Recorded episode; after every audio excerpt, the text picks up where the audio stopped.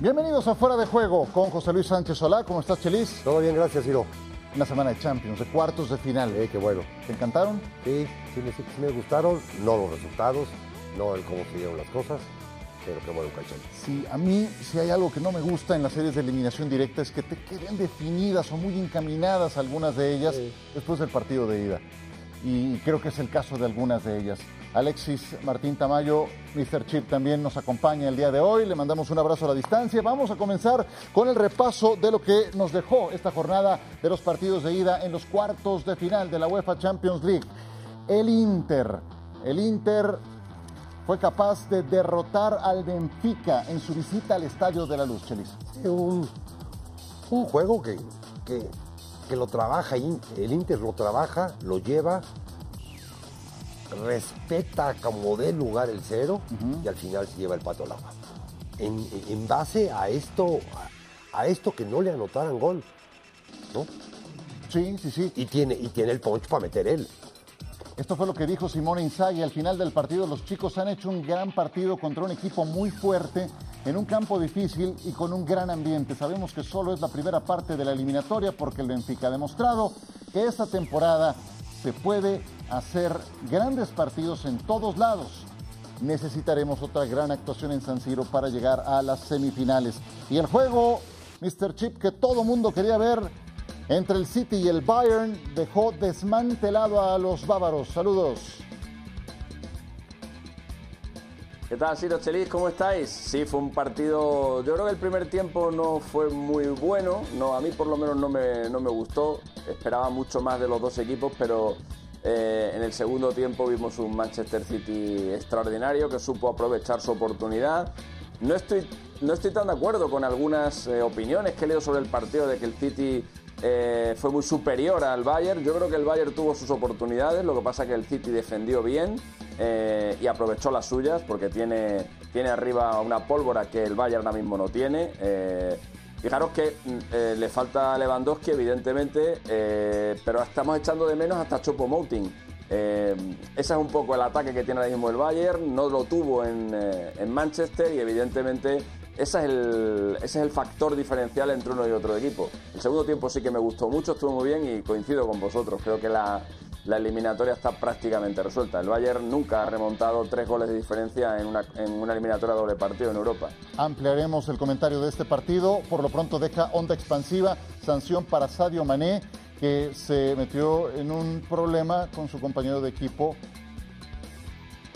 con la consecuencia de esta sanción. Leroy Sané fue con quien se hizo de palabras y eso rebasó los límites. Mientras tanto, el conjunto del Milan sacó una ventaja mínima, pero ventaja ante el Napoli y eh, pues se la aplicó una vez más a los napolitanos, Cris.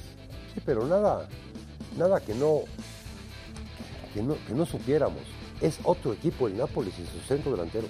Es otro equipo totalmente. Yo depende más el Nápoles de su centro delantero que el Madrid de, de. Mira, mira nada más, sí, Víctor Osimhen, cómo lo están extrañando. Tota- totalmente otro equipo. No, no lu- no luce ninguno de sus atacantes, no lucen sus medios.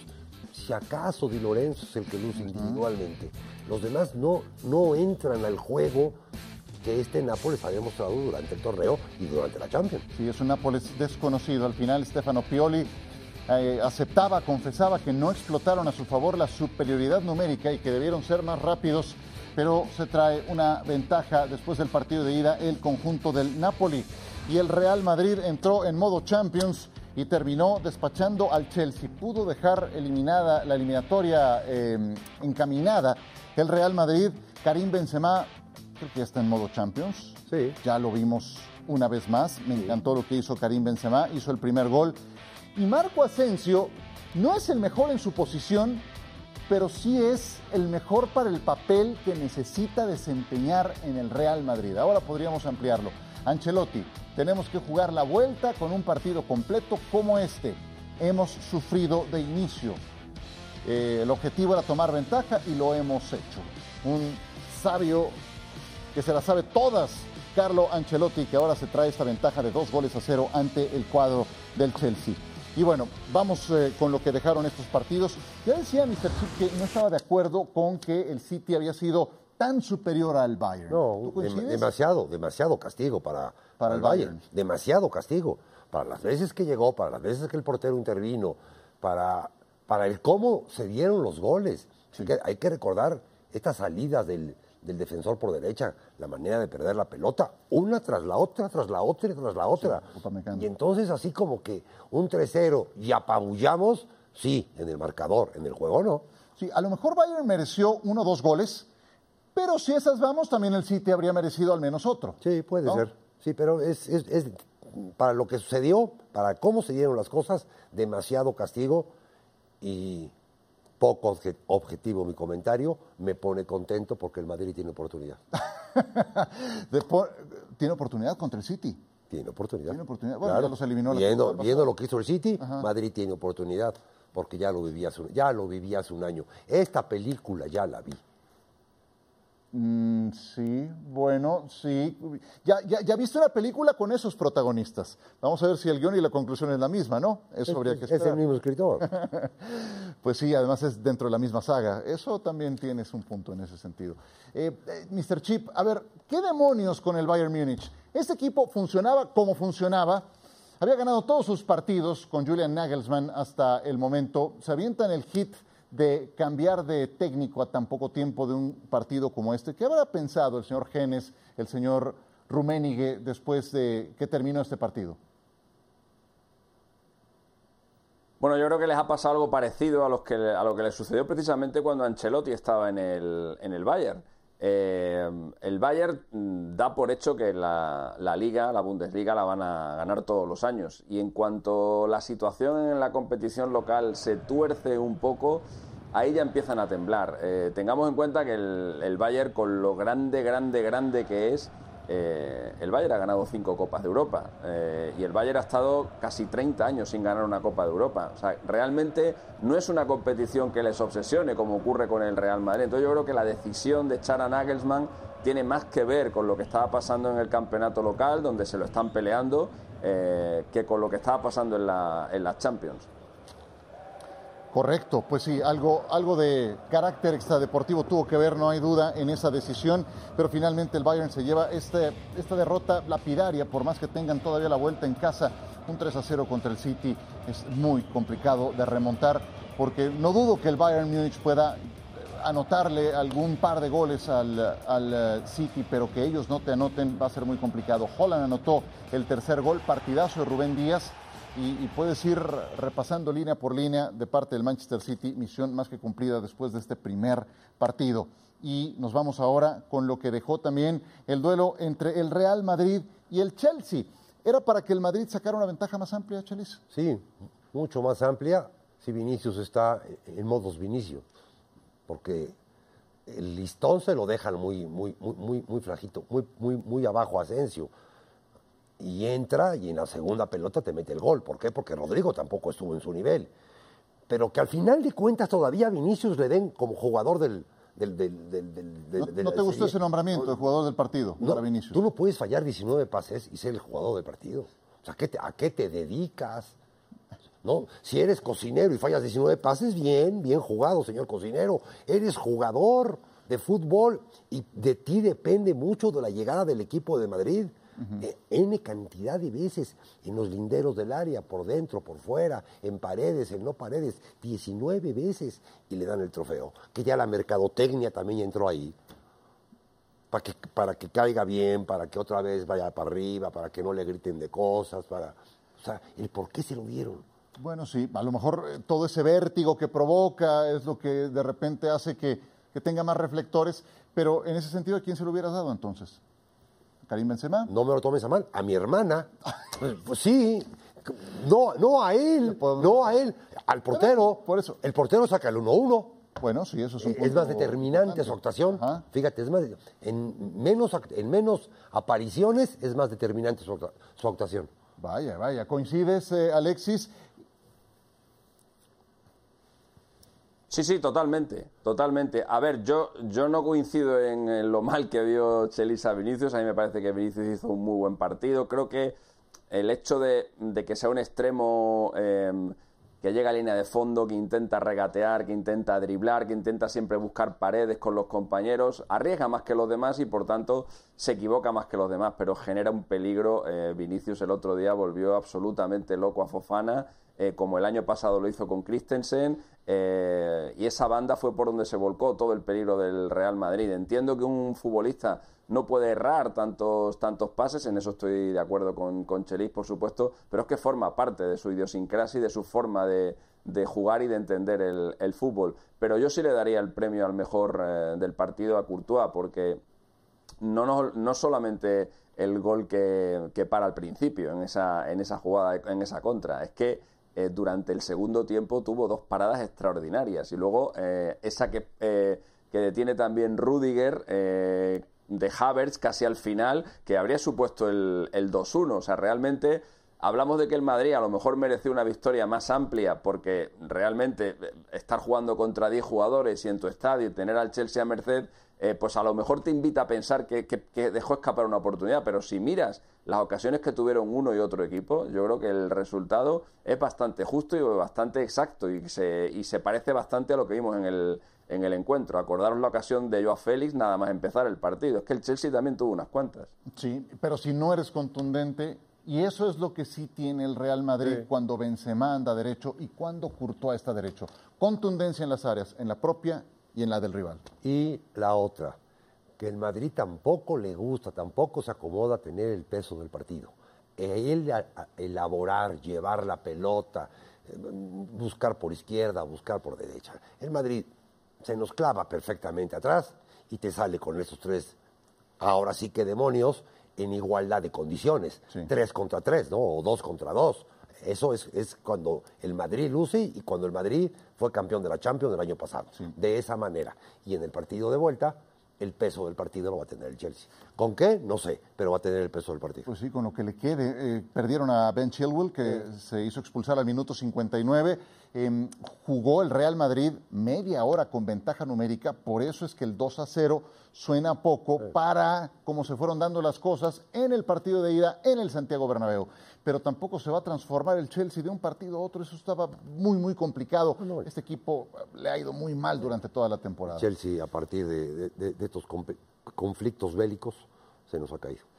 Sí, pues sí, sí, en la gestión, en la venta, en los cambios de entrenadores, esto no va a cambiar así, así de fácil. E, es increíble cómo es que este equipo terminó por, por ser otro, uno muy distinto, y por más que sea esta la, única opción que les queda a estas alturas de la temporada, pues estás frente al Real Madrid que está en su competencia. Mientras tanto, el Napoli, eh, toda la semana, todos los días previos, Chelis, estableciste el tema sin Víctor Osimén. Este equipo es uno muy distinto y volvió a quedar de manifiesto. Sí, dime dónde se vio Lozano, dónde se, dónde se vio eh, Villa, dónde, dónde, llegó Zielinski, dónde...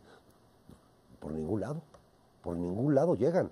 No hay, no hay ese pique, no hay no esa, esa apertura de espacios, no, no, lo hay. Que sí lo, sí lo aprovechan los demás, pero es que es demasiado fijo el centro delantero que usan. O sea, no, no, no encaja a lo que hace o hace demasiado Simen, alguna de las dos. No encaja con el que juegan, con el 81, dame su nombre por favor, que tú eres bueno para los nombres. 81. Bueno, el, que, el que juega de titular, el que juega de titular. No encaja o es demasiado bueno Osimen. Yo creo que es más lo segundo, no sé qué opines, eh, Alexis, eh, sin Osimen, ¿qué tanta magia se va? Hombre, se va bastante. Lo que pasa es que yo creo que en este partido el factor psicológico ha jugado un, papel muy importante. Esa victoria, esa goleada extraordinaria que consiguió el Milan, eh, pues hace nada, hace dos semanas en el estadio del Napoli, yo creo que ha pesado bastante eso y la jerarquía que tiene el Milan en la Copa de Europa. No olvidemos que el Napoli está jugando unos cuartos de final por primera vez en su historia. No, no llegó a, esta, a estas instancias ni en los tiempos de Maradona. Eh, y claro, el Milan está muy acostumbrado a esto y si a ello le unimos ese triunfo tan, tan grande que consiguió hace nada en el estado de Diego Armando Maradona, yo creo que el Napoli salió con un poco de complejo respecto del, del Milan. Empezó el partido muy bien, pero luego tuvo una contra el, el Milan, que muy bien conducida por Brahim Díaz, por cierto, que termina con el gol de Benacer y luego con la expulsión en el segundo tiempo el Napoli lo que hizo fue intentar contener al Milan, intentar aguantar el, el resultado porque con esto la eliminatoria está todavía viva. Sí, y yo no quisiera dar por muerto al Benfica, pero si pierdes en casa 0-2 y tienes todavía que ir al Giuseppe Meazza, creo que está muy complicado, ¿no? Es que la- la- la- para mí la gran virtud de los equipos italianos es que te pueden jugar a lo de antes y te pueden jugar a lo de ahora. ¿no? Y este Inter te juega a lo de antes y en el partido de vuelta te va a seguir jugando a lo de antes. O sea, no, no le importa ahorita el espectáculo, ni las llegadas, ni las profundidades, ni lo que vemos en la liga italiana, que es una buena liga, ya es divertida, ya es agradable, no le importa, con tal de pasar. Y ahí el, el Benfica lleva las de perder. Sí, po- porque este Inter, Alexis, perdió gas dramáticamente en las últimas jornadas en el torneo local.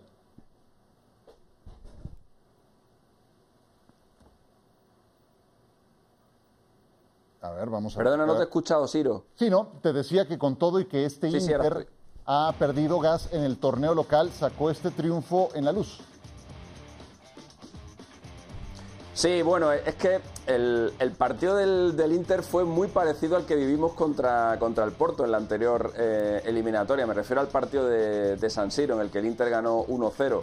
Eh, bueno, el Inter eh, juega esto, viene jugando esto toda la temporada, ya lo hizo también el año pasado. El año pasado recordemos que el Inter eh, empezó perdiendo 0-2 en casa contra el Liverpool y en el partido de vuelta ganó 0-1 y estuvo a punto de remontar la, la eliminatoria. Es un equipo acostumbrado también a este tipo de, a este tipo de distancias, eh, con un buen delantero, con un buen delantero muy experimentado, como, tiene, eh, como es el caso de, Lukaku, que cuando salió en el segundo tiempo, la verdad que fue cuando creó más ocasiones el propio Inter. Por cierto, vivimos un hecho histórico, el Inter ese gol de Lukaku de penalti fue el primer gol que marcaba el Inter en la historia de las Champions de penalti fuera de casa.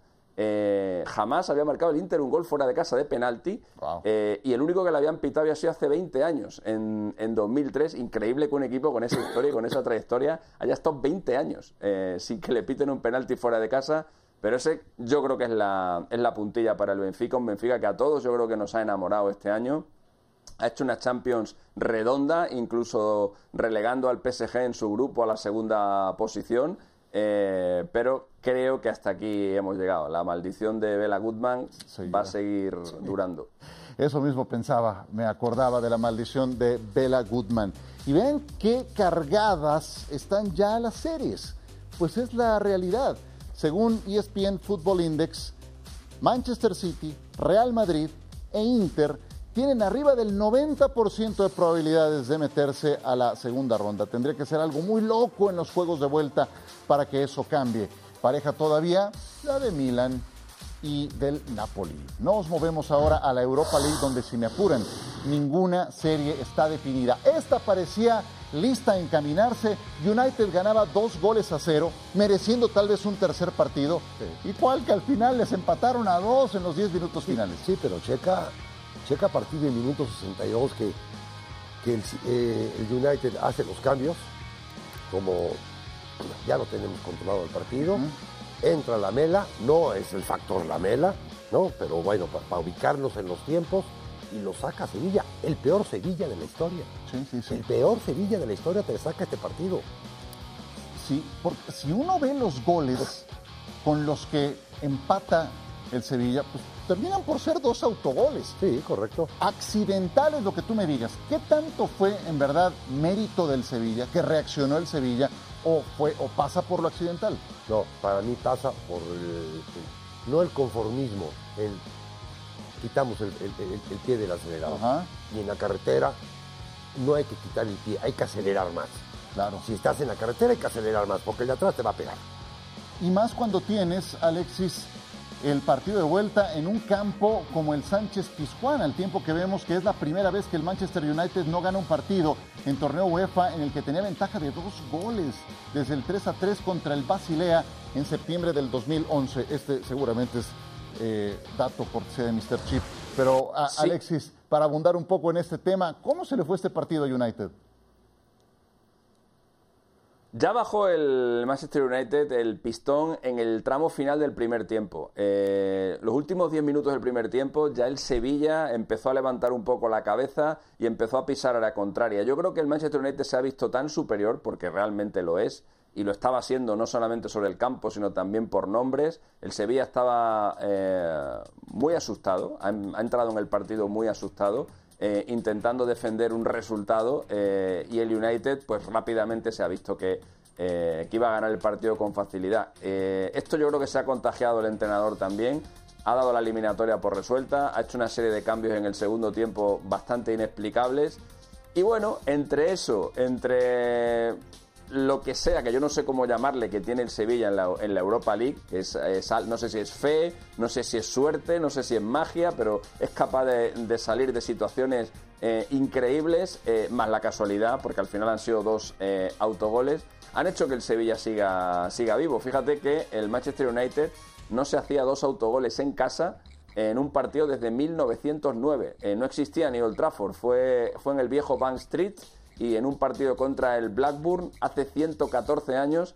Eh, lo que hemos visto hoy eh, sucedió. Yo no lo pude ver en directo, no sé vosotros. no, no, me entero, me entero por ti en este momento. Y añádele, para esos datos que yo no sé cómo llevas, que esto ocurrió en menos de 10 minutos, porque el gol que genera Navas sí al 83 es el 2 a 1, termina en autogol. De, Pobre Malasia, todo lo hace mal en esa jugada, hasta De Gea también sale mal retratado. Y el de Maguire, otro pobre, la verdad, siempre queda mal retratado en jugadas de esta naturaleza, es al 91 con 40, o sea, en menos de 10 minutos esos dos. En, el cambio de Isiri, Siri que entró, que entra a, solventar lo que nadie podía solventar, lo que no se podía solventar, entra y te lo resuelve con un pase. Claro. Y se, acaba el partido 2-2 en Manchester. Es, un grandísimo resultado por la eliminatoria y por lo que está viviendo Sevilla. Esto va a ser un, empujón grande para salir de los problemas en que está en, la, en la costa esta, iba a decir en la porcentual, gracias a Dios, gracias a Dios no tienen porcentual en, el descenso. Sí, bueno, para efectos han sido, de salir de eso... Han sido exactamente, eh, Ciro, perdona, han sido los dos goles en 8 minutos y 4 segundos. Es el, es el doblete de autogoles eh, más rápido que se ha visto jamás en la Europa League y en el resto de competiciones europeas no se ve algo así desde hacía 13 años, en un Cluj contra el Bayern, en el que el Cluj se hizo dos goles en prueba puerta en 5 minutos y 36 segundos.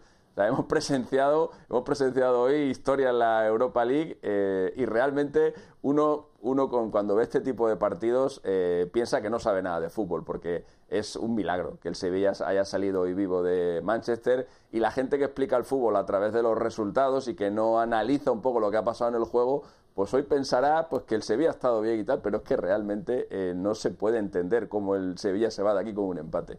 Yo cuando escucho este tipo de datos que aporta Mr. Chip, yo digo, yo pensaba que llevaba buena estadística por mi cuenta. Nada que ver, absolutamente nada que ver. Ocho minutos, cuatro segundos de uno a otro de los autogoles. Ahora, eh, el Sevilla va a jugar contra el Valencia este fin de semana. El Valencia está precisamente en la quema por el descenso. Y si Sevilla quiere salir de esos temas, tiene que ganar este partido. Pero va a ser un juego muy caliente. Y la vuelta en el Sánchez Pizjuán va a ser seguramente un partido muy emocionante. No, es que ahorita es cenar, descansar, comer, descansar, cenar, desayunar, descansar. Nada. No puede ser nada. Porque tienes dos, dos grandísimos partidos que resolver en cosa de ocho días. Sí. Eh, se pierde la vuelta Bruno Fernández, ojo con eso. Lesionado Luke Shaw, entró en su lugar Malasia y ya vimos cómo le fue. Lesionado Rashford, atención con eso, Rashford, el jugador más decisivo en esta reacción, Alexis, que ha tenido Manchester United. Bajas importantes, no llega entero para el juego de vuelta United, pero aún así es mejor equipo, tendría que pasar, ¿estás de acuerdo? Sí, sí, totalmente, totalmente. Creo que es mucho mejor equipo el Manchester United y en condiciones normales eh, debe pasar, a pesar de todas esas, esas bajas que son muy sensibles, especialmente la de Bruno Fernández y la de, y la de Rashford. Eh, hemos visto al Sevilla pasar por encima al Betis en la anterior eliminatoria, le hemos visto también eliminar al Barcelona. En la fase de grupos es verdad que perdió en casa con la Real Sociedad, pero luego le, devolvió la victoria en, en Anoeta un equipo acostumbrado a venir a España eh, y conseguir además buenos resultados en, eh, en nuestro país, en mi país, vamos, y, en condiciones normales el United va a pasar. Pero claro, eso es en condiciones normales. Es, el Sevilla en la Europa League nunca te genera condiciones normales. Hemos visto cosas increíbles como lo de hoy, os recordaréis aquel gol milagroso de Palop. Eh, cuando el equipo estaba eliminado, que fuerza una prórroga. Al final siempre encuentra, hubo también otro, otro gol eh, en el minuto 90 em, no recuerdo contra quién era, un equipo rumano, eh, pues mira, creo que era el Cluj precisamente, que se lo anula el VAR, porque ese gol ese gol eliminaba al Sevilla y luego ese, ese, Sevilla acaba ganando la Europa League. Es decir, tiene una cantidad de vías de escape este equipo en este torneo que realmente uno no sabe ya qué pensar para el partido de vuelta. Ryan, en lo paranormal, y sí, así ha sido el Sevilla, que no desconoce la idea de eliminar al Manchester United en competencia europea. Vamos con lo que ocurrió en los demás resultados. Este juego me quedó a deber, no sé ustedes. La Juventus le gana por la mínima al Sporting Club de Portugal 1 a 0. Demasiado castigo para los portugueses, Chelis. Sí, demasiado castigo en un partido que todo el mundo pronosticaba goles. Y que a la media hora se quedaron con un gol. Nada más. Y que la casa, y que la casa ganó. Ganó la casa. Ganó la casa. Y medio los tumbos. Lo de Gatti se lesionó Chesney en el primer tiempo. Pero sí, me, quedó a deber un poco este partido y creo que Sporting Club de Portugal mereció algo más. El. Eh, Bayer Leverkusen enfrentó al Unión San Gilois y esta es una gran historia, Alexis. Eh, el San Gilois que dejó a Unión Berlín en el camino anterior, empate a uno para los de Xavi Alonso en la ida. Muy meritorio este empate para Unión San Gilois. El fútbol belga está de moda. También tenemos al Anderlecht en la, en la Conference y el Brujas ha hecho una gran Champions League. Recordemos que fue primero de grupo precisamente en el grupo en el que estaba el Atlético Madrid y el propio Bayer Leverkusen. Eh, un Bayer Leverkusen que ya está pisando zona europea desde que llegó Xavi Alonso, que lo, lo cogió en puestos de descenso eh, y ha hecho una trayectoria extraordinaria. Y ante este Bayer Leverkusen que está en ascenso, el Unión San Gilois hoy ha, conseguido un empate y yo creo que incluso ha podido merecer la, ha podido merecer la victoria. ¿eh?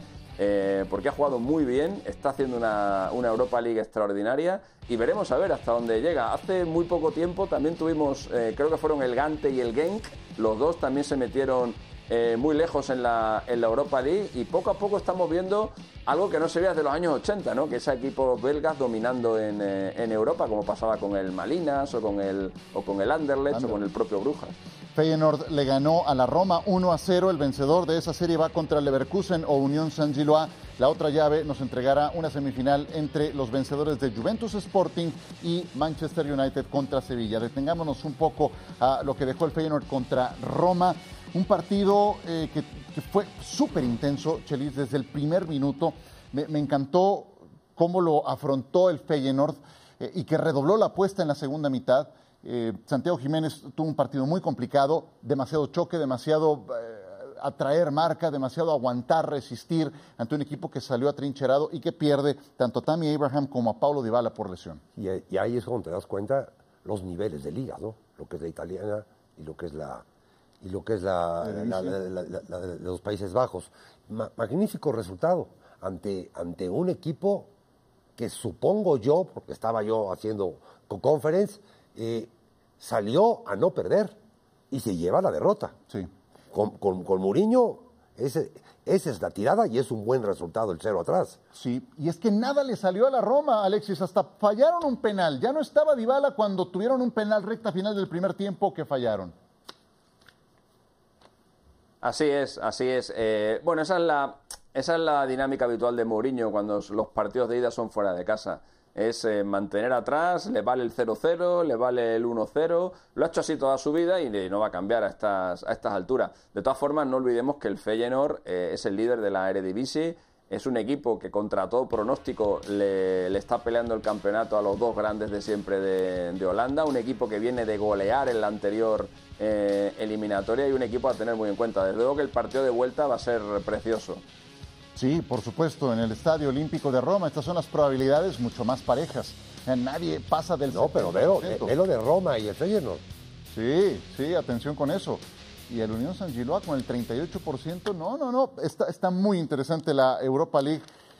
eh, aquí estaremos para platicar lo que venga por delante. Espero que hayan disfrutado esta gran jornada y este análisis con José Luis Sánchez Solá. Chelis, gracias. Gracias a ti, siete días pasan rápido. Rapidísimo. Uf, no, sí, se van de volada. Gracias, Alexis, Martín Tamayo, Mr. Chip. A ustedes por su atención. Un abrazo, chao. Bye. Chao, hasta luego.